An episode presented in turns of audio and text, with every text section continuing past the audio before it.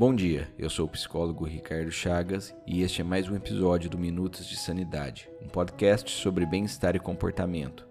No episódio de hoje eu vou falar sobre ansiedade. Mas antes eu tenho alguns recados. O primeiro recado é se você conhece uma pessoa ansiosa, convide-a para ouvir este podcast sobre ansiedade. Segundo recado é se você precisa fazer terapia, você precisa passar por um processo terapêutico com um psicólogo.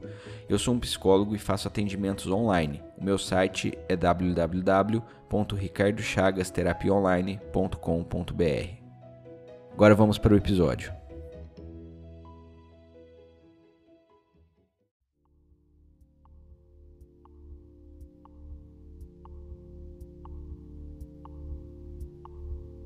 Nós somos seres ansiosos e nós precisamos da ansiedade. Muitas vezes a ansiedade é nossa melhor amiga. Você já pensou que a ansiedade é um mecanismo de defesa que nos permite elaborar a preparação de nossa vida cotidiana, que é uma espécie de alarme que nos faz lembrar de tudo o que precisa ser lembrado?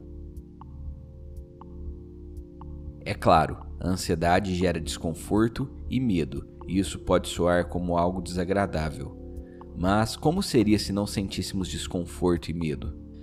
Na verdade, seria difícil fazer muitas atividades consideradas simples, como mesmo atravessar a rua. Se não tivermos medo de ser atropelado, não vamos nos lembrar de olhar para o lado para verificar se há um carro passando. Sim, a ansiedade é muito importante para o ser humano. Ela sempre irá incomodar de alguma forma, mas o que precisamos ficar de olho é se ela ultrapassa o papel de mecanismo de defesa para se tornar um transtorno.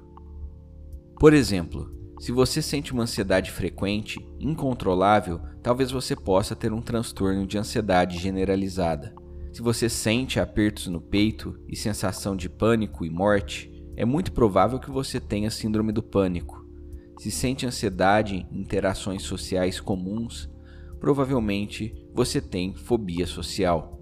Diferente de outros tipos de transtorno, como os transtornos de personalidade ou humor, talvez seja difícil para uma pessoa perceber que está com um transtorno de ansiedade. Muitas vezes, uma pessoa ansiosa é reforçada pelas pessoas à sua volta como alguém extremamente responsável.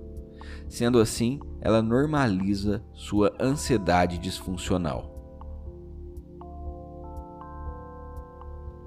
No futuro, eu pretendo fazer episódios específicos sobre cada transtorno. Por agora, vou dar uma dica muito simples sobre ansiedade, uma dica que é capaz de interromper pensamentos ansiosos.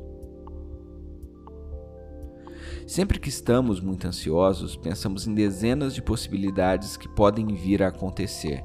Dessa forma, muitos de nossos pensamentos começam com a pergunta e se? Como por exemplo, e se nada do que eu estou planejando der certo? E se eu for rejeitado? E se eu não conseguir falar em público? O exercício que eu quero propor consiste em mudar a estrutura desses pensamentos que começam com EC. Ao invés de EC, vamos passar a nos perguntar: qual é o próximo passo? Por exemplo, se pensarmos, e se eu não conseguir falar em público, vamos reestruturar a frase em nossa cabeça da seguinte forma: Estou ansioso por não conseguir falar em público. Qual é o próximo passo? Eu posso treinar o que eu vou falar. Eu sei que treinar pode me ajudar bastante. Conseguimos então formar um diálogo mental que transformará a nossa maneira de pensar. Essa técnica ajuda muito em controlar pensamentos ansiosos que quase sempre não nos levam a lugar nenhum. Eu espero que vocês tenham gostado da dica, ela é bem prática e é possível treiná-la no dia a dia. Eu fico por aqui, tenham uma boa semana e até o próximo episódio.